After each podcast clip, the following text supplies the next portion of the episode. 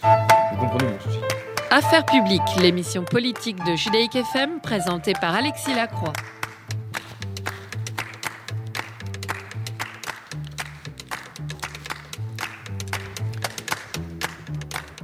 Jean-Pierre Chevènement, bonjour, bienvenue à Judaïque FM en ce vendredi matin. C'est un honneur et un plaisir de vous recevoir. Vous êtes chez vous ici, vous venez d'ailleurs assez régulièrement euh, vous adresser aux, aux auditeurs de la fréquence juive et on en est vraiment très heureux. L'occasion, l'occasion, Jean-Pierre, qui nous réunit, c'est votre, votre livre de mémoire, les mémoires que vous, ont que vous a commandé il y a maintenant deux ans euh, Jean-Luc Barré pour les éditions Robert Laffont, Qui veut risquer sa vie la sauvera. C'est un livre, je dois le dire, absolument passionnant, et je veux utiliser une formule très éculée pour nos auditeurs, qui se lit comme un roman, mais vraiment comme un roman. Le roman de 50 ans de vie d'un grand homme politique, euh, devenu au fil des années un grand sage de la vie politique française, mais aussi bien sûr le roman d'une transformation, d'une élaboration transformatrice de notre pays sur laquelle bien sûr au cours de cette conversation nous allons revenir. Nous sommes peut-être un jour assez décisif concernant ce qu'on appelle aujourd'hui le vivre ensemble ou ce qui fait tenir ensemble les Français, puisque le président de la République s'apprête à prononcer un discours annoncé comme historique euh, sur la législation qu'il prépare, que son exécutif prépare contre les séparatismes, nouveau nom des communautarismes hein, qui minent aujourd'hui la République. Qu'est-ce que vous attendez d'Emmanuel Macron, avec qui, dit la rumeur de la ville, vous entretenez une correspondance euh, relativement suivie? Il m'arrive de voir de temps en temps Emmanuel Macron. Cela dit, euh, c'est lui le président de la République et il décide euh, en fonction de ce qu'il estime être euh, l'intérêt du pays. Du moins, il a le droit d'avoir des interlocuteurs, de toute façon, de Ah, prendre des avis, euh, et on sait qu'il il avait dans sa jeunesse une dilection pour Jean-Pierre Chevènement. Visiblement, il l'a pas totalement perdu. euh, disons que cela a créé des liens. Euh, maintenant, euh, je m'interdis euh, toute euh, euh, prétention euh, euh, d'influer en quoi que ce soit sur les choix du président de la République. Ce sont les siens et ce qu'il fait dans l'intérêt du pays, du moins. euh, je m'efforce d'y contribuer pour ma très modeste part, en continuant à m'exprimer comme je le fais. Alors, on va y revenir parce que c'est un des fils rouges de votre livre, qui veut risquer sa vie, la sauvera, les mémoires que vous a commandé euh, Jean-Luc Barrès. C'est un livre absolument passionnant. On va l'évoquer tout au long de cette euh, conversation. À un moment, dans votre ouvrage, vous évoquez le, le retournement du monde, cette espèce de grand déménagement, pour parler comme Jean-Luc Mélenchon. Qu'est-ce qui s'est passé? À quel moment, en quelque sorte, euh, la souveraineté nationale est- a été dépassée par un mouvement brownien qui est celui du néo-capitalisme contemporain. Eh bien, le néolibéralisme, on le voyait venir depuis déjà quelque temps. Hein, Madame Thatcher en Grande-Bretagne, Monsieur Mhm. Reagan aux États-Unis. Mhm. En Europe, ça a pris une forme euh, relativement dissimulée. C'est l'acte unique, le marché unique, la, la suppression de tous les obstacles à tous les échanges, y compris de capitaux, ce qui évidemment euh, favorisait les délocalisations industrielles au bénéfice des pays à très bas coûts euh, salariaux. Et puis euh, l'accrochage à une monnaie unique qui euh, a représenté pour euh, la France l'accrochage à une monnaie plus forte euh, que celle qui lui aurait permis de rester compétitif. Tout cela s'est traduit par une désindustrialisation. Voilà. Alors, je ne vais pas épiloguer sur les résultats. Vous racontez mais en le revanche, grand euh, basculement du monde est plus général. C'est euh, ce- cet effondrement de l'Union soviétique qu'on voit venir d'abord à travers la réunification de l'Allemagne, puis l'élargissement de l'Union européenne à l'Est, et enfin l'implosion du communisme qui, avec le recul du temps, va apparaître comme une transition vers le capitalisme. C'est plus du tout le stade ultime de l'histoire tel que Marx l'avait décrit. Alors, le patron du CRS que vous étiez, mais que vous êtes toujours de cœur, puisque le CRS a beaucoup pesé sur les destinées de la gauche française, en dissidence, mais après tout, la dissidence compte aussi, s'est alarmé, le premier, et très tôt, dans l'entourage de François Mitterrand, dont vous étiez un proche, voire un intime, euh, de ce tournant, on va dire libéral, pour employer un, mot un peu générique, c'est-à-dire de cette préférence française pour les, services au détriment des industries. Vous, d'ailleurs, vous le documentez historiquement. Les pages que vous y consacrez dans votre ouvrage sont passionnantes. Il y avait un axe en faveur des services, Mauroy, Rocard, tout ça, vous le racontez. Pour les férus d'histoire politique, ça va les passionner. Mais au-delà de ça, je m'interrogeais en vous lisant est-ce que pour vous, aujourd'hui, Jean-Pierre Chevènement, qui avait euh, franchi la barre des 80 printemps, et qui avait donc un recul historique important sur les évolutions de ce dernier demi-siècle, il y a un lien entre ce tournant libéral sur le plan économique, l'entrée dans la mondialisation, et l'efflorescence, voire l'explosion des communautarismes au sein de la société française? Alors, euh, savez, l'histoire, elle se laisse difficilement décrypter, mhm. mais il y a un rapport entre les choix qui ont été faits il y a 30 ans et qui ont abouti mhm. à fracturer la société française. Certains parlent d'archipélisation. Oui. Jérôme Fourquet. Jérôme Fourquet, et puis un certain nombre de géographes qui décrivent aujourd'hui le fait qu'on aurait, selon eux, un territoire à trois vitesses, c'est-à-dire les, les, centres-villes, euh, les banlieues et la, France dite périphérique, c'est-à-dire celle des campagnes ou des zones semi-rurales. Et, les déserts ruraux, qui en sont encore euh, une quatrième. Non, il y a beaucoup plus qu'une France à trois vitesses. Et la France est à beaucoup de vitesses maintenant. Mhm. Il y a beaucoup d'inégalités. On les mhm. voyait venir et on pouvait sans doute euh, euh, imaginer de maintenir un cadre d'orientation à long terme de la société française pour éviter qu'elle se dissolve, qu'elle se pulvérise hein, euh, à la remorque d'un hyper-individualisme qui sape effectivement les solidarités fondamentales. Alors, la République peut-elle résister à cette vague du néolibéralisme qui culmine aujourd'hui avec la crise du Covid euh, Peut-elle survivre à l'emprise de la peur? Peut-elle euh, montrer sa capacité de résilience? C'est ce que il faut essayer de faire, mais il est tard pour réagir. Euh, disons qu'il y a quand même maintenant des plans de relance. Il y a la volonté de relocaliser ou en tout cas de réindustrialiser nos pays. ça va prendre du temps et nous voyons euh, tous les périls qui euh, se sont accumulés à l'horizon, non seulement le terrorisme, euh, le djihadisme, l'islamisme, mais aussi le risque sanitaire, les risques économiques et sociaux.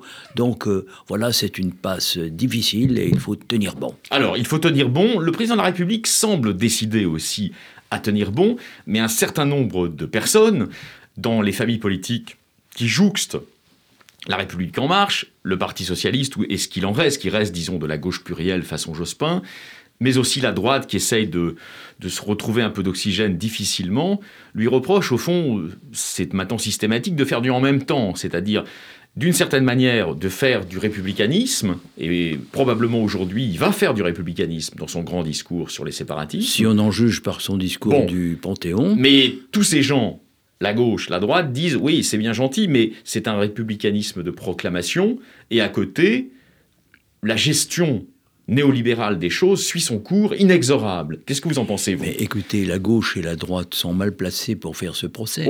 Parce que le néolibéralisme, c'est elle. Très bien répondu. C'est lui oui. que elles, ont porté. C'est eux. Qu'elles ont porté mm. pendant une trentaine d'années. Et c'est la, la clé qui hmm. permet de comprendre euh, la dissolution de la vie politique française, c'est que les partis dits de gouvernement, hmm. qui représentaient presque 100% de l'électorat euh, dans les années 70-80, hmm. sont tombés à 26% aux dernières élections présidentielles. Ils étaient à 35% en 2002. Donc c'est un phénomène... alors qu'est-ce qui leur est arrivé? Ils se sont affaissés dans la concession aux There is no alternative? Non, disons qu'ils ont été rejetés par l'électorat. Il y a un dégagisme extrêmement puissant, mais qui souffle depuis des déjà longtemps. 1993, mhm. je vous le rappelle, des législatives qui laissent le Parti socialiste avec à peine 50 députés, donc on pouvait le voir venir depuis longtemps. 2002, c'est une mise en turbulence du système qui n'est pas encore complète parce que la droite reprend provisoirement l'avantage. Euh, la gauche est au 36e dessous, elle ne reviendra que par effraction en 2012 et elle sera sortie en 2017 à la fois euh, euh, je dirais, avec euh, la droite, M. Fillon, par Emmanuel Macron. Mais Emmanuel Macron, il profite du dégagisme. Alors aujourd'hui, ce dégagisme n'a pas cessé de souffler, il le frappe à son tour, hein, et il doit inventer des réponses euh, nouvelles innovantes. Hein, mais disons qu'on a quand même pris le chemin sur le plan euh, euh, budgétaire. on a rompu avec les vieux dogmes maastrichtiens, tout ça. on a rompu avec l'interdiction des aides d'État. Enfin, bref, on s'est engagé sur une voie nouvelle. Maintenant, il faut arriver à construire quelque chose de solide. Ce n'est pas si facile Hum, ce n'est pas si facile. Donc vous n'êtes pas de ceux qui jetaient la pierre à l'actuel locataire de l'Élysée. Non, je, ne, je, ne voudrais pas contribuer si peu que ce soit à l'antimacronisme. Au, désarroi du pays, mais plus qu'à l'antimacronisme, parce que c'est pas un problème de macronisme ou l'antimacronisme. C'est l'intérêt de la France, c'est la survie de la République, c'est notre capacité à faire front ensemble à toutes ces menaces que je décrivais. Alors, toutes ces menaces que vous décrivez, qui sont évidemment dans vos mémoires, qui veut risquer sa vie, la sauvera aux éditions Robert Laffont, on comprend à lire surtout les premiers chapitres de vos mémoires qui sont consacrés à l'enfance, à la jeunesse, aux années de la formation, on y reviendra, on comprend qu'au fond, dans, votre vie, peut-être plus que tout autre homme politique, vous avez eu des piliers, des transcendantaux, si vous voulez, pour employer un mot de philosophe. C'est papa et c'est maman, qui étaient tous deux des instituteurs, originaire d'une région euh, assez méconnue des Français, assez reculée, aussi une région montagnarde qui est le Haut-Doubs. On en dira un mot que Gustave Courbet a d'ailleurs immortalisé, le peintre Gustave Courbet. C'est plutôt la Loue. Ouais. Euh, mais tout ça se ressemble avec des falaises calcaires. C'est mon pays d'origine. Mais vous avez tout à fait raison de le souligner. J'ai été élevé à l'école des principes républicains. Alors, ce, qui est, ce qui est intéressant, c'est là-dessus que je voulais attirer votre attention. C'est que quand on vous lit attentivement, on se rend compte, alors évidemment, du rôle très important qu'a joué votre mère, euh, qui était une femme à la fois laïque, mais pénétrée de valeurs religieuses. Et ça, justement, c'est intéressant. C'est-à-dire que vous restituez, au fond, au travers de l'itinéraire de vos parents, que vous évoquez à, à Sceaux et à Gambade, mais vous restituez, au fond, sur ce qu'était la Troisième République. Vous naissez à la fin de la Troisième République, mais vous en êtes un héritier direct. Euh, une vision assez contrastée. C'est-à-dire qu'au fond, ça a été une sécularisation de principes qui étaient quand même inscrits d'abord dans le marbre du christianisme et même du judéo-christianisme. C'est certain, d'ailleurs, le titre de mon livre emprunte à Saint Matthieu. Saint Matthieu dit celui qui veut sauver sa vie la perdra, qui veut risquer sa vie la sauvera. J'ai gardé la deuxième partie de ce distique. Hein, qui veut euh, euh, risquer sa vie euh, la sauvera, parce que tous les paris successifs que je fais et qui sont le fil rouge qui relie les 15 grands épisodes de notre vie nationale où je joue un rôle qui est souvent de premier plan, le hmm. congrès oh, d'Épinay. Un rôle en claquant la porte aussi. Hein. Quelquefois, oui, hmm. mais quand l'intérêt de la France est en jeu. C'est un Saint-Mathieu colérique que vous incarnez. Non, je n'ai jamais cédé à enfin, j'ai été en colère parce que euh, à certains moments, j'ai jugé que les dirigeants de la France bafouaient l'intérêt euh, mhm. national, l'intérêt du pays mhm. à long mhm. terme. Donc j'ai claqué la porte. Mais je l'ai fait toujours sur de grands sujets. Croyez-moi, quand on est ministre, j'ai été pendant près de dix ans. on a souvent l'occasion d'être en désaccord et d'être arbitré défavorablement. J'aimerais qu'on évoque... pas démissionné à chaque fois. Absolument. J'aimerais qu'on évoque. Donc nos auditeurs ont en mémoire, bien sûr, l'épisode de la guerre du Golfe. Vous êtes opposé à l'engagement de la France euh, dans cette guerre. Il y avait eu d'ailleurs à l'époque une une assez drôle, mais en même temps injuste, du magazine de Georges-Marc Benamou, Globe, qui parlait des Sadamites, euh, pour, euh, disons, récuser les positions souverainistes qui s'étaient faites jour à l'époque. Ça avait été très commenté, très discuté. Le buzz médiatique Dis, Disons qu'il n'y avait pas besoin d'être très intelligent pour comprendre qu'en détruisant l'Irak, en brisant son échine, et l'échine de l'État irakien, eh bien, on allait favoriser l'Iran au Moyen-Orient, et d'autre part, euh, le, le, fondamentalisme islamiste, hein, euh, Oussama Ben Laden, Al-Qaïda, puis ensuite Daesh. Alors, on va, si vous voulez, on laisse. Qui s'est bâti, en, je dirais, en, réaction aux politiques sectaires que menait le gouvernement chiite de Bagdad, qu'on avait substitué au gouvernement euh, de Saddam Hussein. Alors, c'est vrai qu'on m'avait dit, et je le sais, parce que nous avons souvent l'occasion de converser, que vous êtes un, interviewé têtu, et comme sans doute les gens d'ailleurs de votre département d'origine, euh, ce n'est pas un reproche, hein. euh, mais on va rester, si vous voulez bien, d'abord sur un, terrain plus franco-français avant de passer à l'international, parce qu'il y a beaucoup de choses à dire à partir de la lecture de vos mémoires qui sont absolument, qui sont un livre absolument passionnant. Restons sur un épisode de votre vie justement de ministre. C'est quand vous êtes propulsé à la tête de la rue de Grenelle. Là, vous vous entourez de gens dont la sensibilité républicaine est affirmée. Euh, votre ami Philippe Barret, Jean-Claude Milner, le philosophe Jean-Claude Milner, qui va vous aider beaucoup à conceptualiser l'école républicaine. Grâce à son petit livre de l'école. Extraordinaire euh, ouvrage, ouais. Ouais. extrêmement brillant. Ouais, extrêmement brillant. Et très drôle. Ouais. Et au fond, vous vous êtes retrouvé sans doute dans le constat de Milner, c'est qu'il y a une école des, des boursiers que vous êtes et une école des héritiers. Et au fond, au fil des années, pourquoi avez-vous perdu cette bataille républicaine de l'école et pourquoi les pédagogistes, c'est-à-dire en fait les héritiers des héritiers, l'ont-ils emporté mais je ne l'ai pas perdue, cette bataille. Elle continue. Et Jean-Michel Blanquer, sur beaucoup de points, euh, est tout à fait dans la ligne de, l'héritage que j'ai laissé. Tant mieux. Euh, je, le constate. Tant mieux. C'est un combat de tous les jours. Aucune bataille n'est jamais perdue. Mhm. J'ai fait des paris qui mhm. euh, n'ont pas été perdus. Blanquer, la transformation, le relèvement de l'école publique. Blanquer, c'est d'après vous, c'est les idées de Macron ou c'est une voie parallèle et solitaire par rapport au macronisme? Je pense que ce n'était pas a priori l'idée de Macron, mais Macron a compris ce que voulait faire Blanquer, et je pense que c'est quand même lui qui l'a choisi, euh, et je pense que c'est un bon choix que c'est un bon choix. C'est un bon choix. Alors on évoque ces derniers jours, je suis obligé de vous demander, on évoque ces derniers jours le tirage important qu'il y aurait euh, entre deux ministres importants de ce gouvernement, Jean-Michel Blanquer, puisque nous venons de parler de lui, le ministre de l'Éducation euh, nationale choisi par Emmanuel Macron, et dit-on proche aussi du président, et un autre proche du président, euh, qui est Gérald Darmanin, qui serait euh, sur une position, disons, plus intermédiaire dans son interprétation de la laïcité. Vous en pensez quoi Et quelle est la, juste position d'après vous? Écoutez, je n'entre pas dans les délibérations du Conseil des ministres, donc je ne peux pas vous donner un avis comme je cela. Euh, je pense que l'esprit de la laïcité mérite d'être compris. Mhm. On a besoin de principes clairs. Il y a des gens qui ne la comprennent pas? Alors, il y a des gens qui ne comprennent pas, euh, par exemple, la définition qu'en donnait Jean Massé, le fondateur de la Ligue de l'enseignement, c'est le combat contre l'ignorance. Mhm, mhm. Parce que la laïcité, c'est l'espace commun où les citoyens se retrouvent pour débattre d'une manière argumentée de ce qu'est le meilleur intérêt général. Mhm. Par conséquent, la religion n'entre pas dans cet espace. Hein. on est libre de croire. Toutes les religions sont naturellement licites, la liberté de religion est fondamentale, mais dans l'espace laïque, on n'a pas besoin d'imposer son dogme. Jean-Pierre Chevènement, depuis trois ans, justement, vous célébrez, disons, la ligne incarnée par Blanquer. Est-ce que vous avez l'impression que les reculs de la laïcité se sont euh, atténués? Par rapport à des aires euh, politiques précédentes à celles d'Emmanuel Macron Elles se sont atténuées. Par exemple, vous vous souvenez qu'en 1989, euh, il y a eu l'affaire du voile à Creil, euh, et licence avait été laissée au chef d'établissement de dire quand il fallait l'interdire ou pas. C'était une lourde responsabilité qu'on faisait peser sur leurs épaules.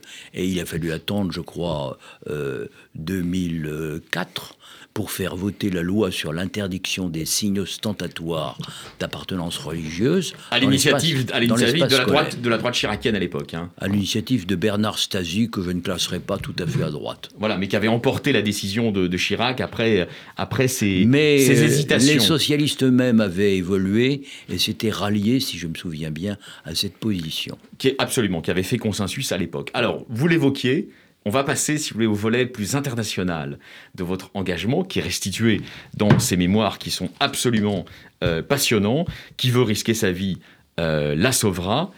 Euh, un mot justement sur la voix de la France. Vous êtes l'un de ceux qui déploraient souvent son affaiblissement question très générique, puis après on va rentrer dans les détails de la relation de la France avec la Méditerranée, et notamment le sud méditerranéen, puisque c'est un des enjeux très importants d'aujourd'hui. Est-ce que vous avez l'impression que depuis que Macron est à l'Élysée, la France retrouve plus de voix à l'international?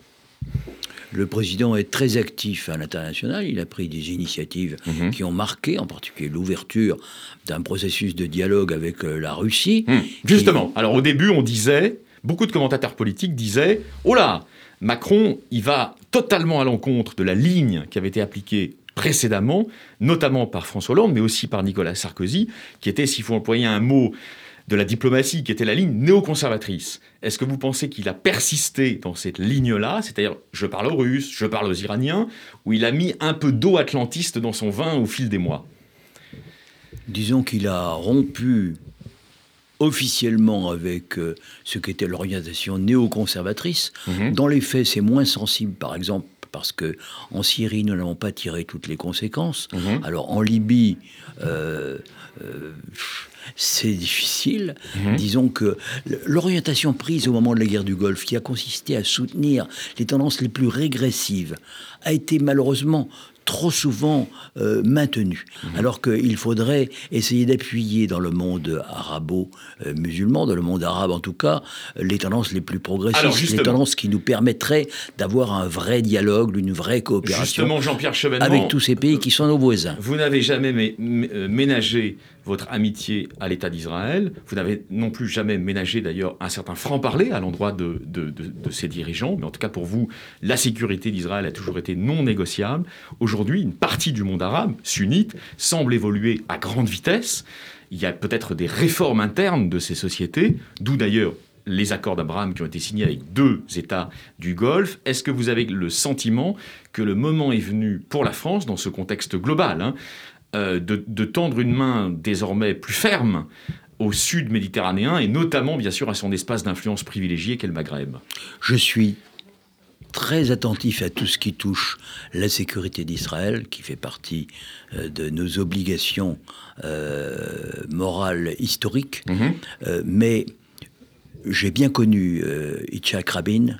Euh, Yitzhak Rabin, oui. Yitzhak Rabin, et je pense qu'il y avait une relation de mutuelle estime. Mhm. Je regrette malheureusement euh, non seulement son assassinat, mais le cours qu'a prise Mhm. ensuite euh, la politique euh, israélienne, parce que je pense que la solution à deux États était la bonne. Je Mhm. pense qu'elle est toujours la bonne, Mhm. parce qu'un État unique qui mixerait les Palestiniens et euh, les Israéliens, ou plus exactement les Israéliens d'origine juive, ça ne serait pas tenable sur la longue durée.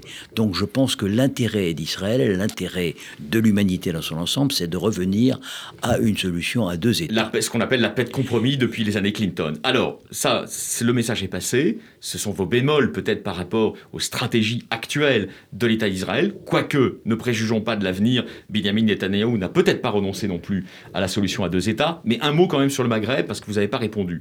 Le président de la République semble, depuis le début euh, de, de son mandat, être très obsédé, voire très inquiété, par les fractures mémorielles qui parcourent la société française. D'où son vœu de euh, tendre une main de réconciliation officielle avec les Algériens.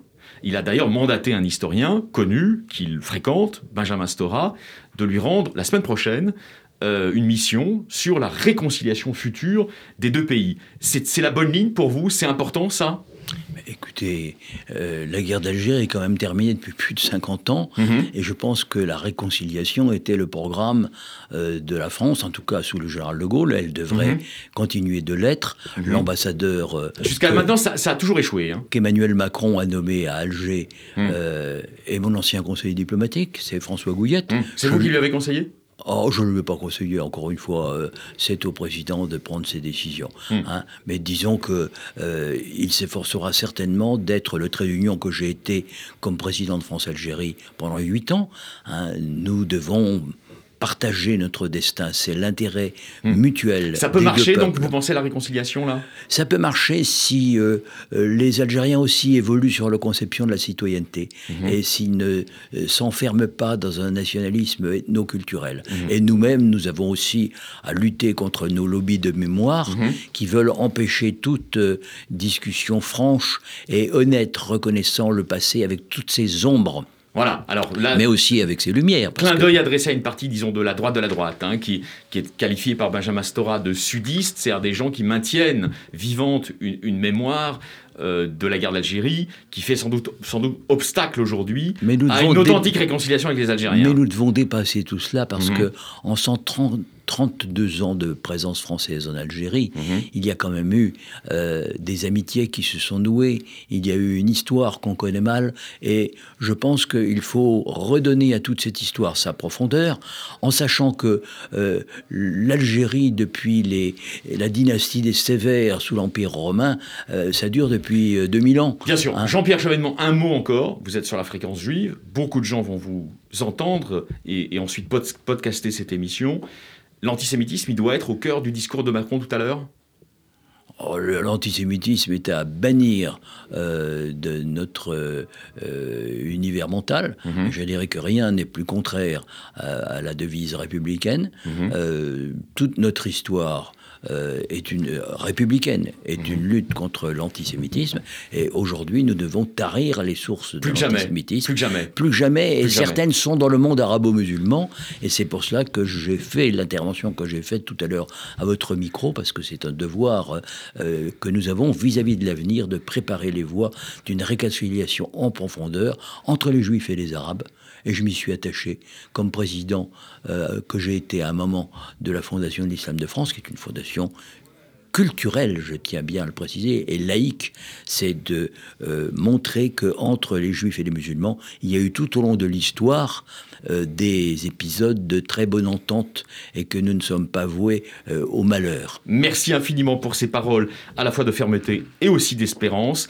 en pleine période des fêtes juives, ça tombe à point nommé. Merci d'être venu à Judaïque FM. Qui veut risquer sa vie la sauvera. Ce sont vos mémoires. Et on va, j'imagine, tout à l'heure, un peu plus tard dans la journée, avant Shabbat, écouter le discours du président de la République contre les euh, séparatismes. Merci à vous.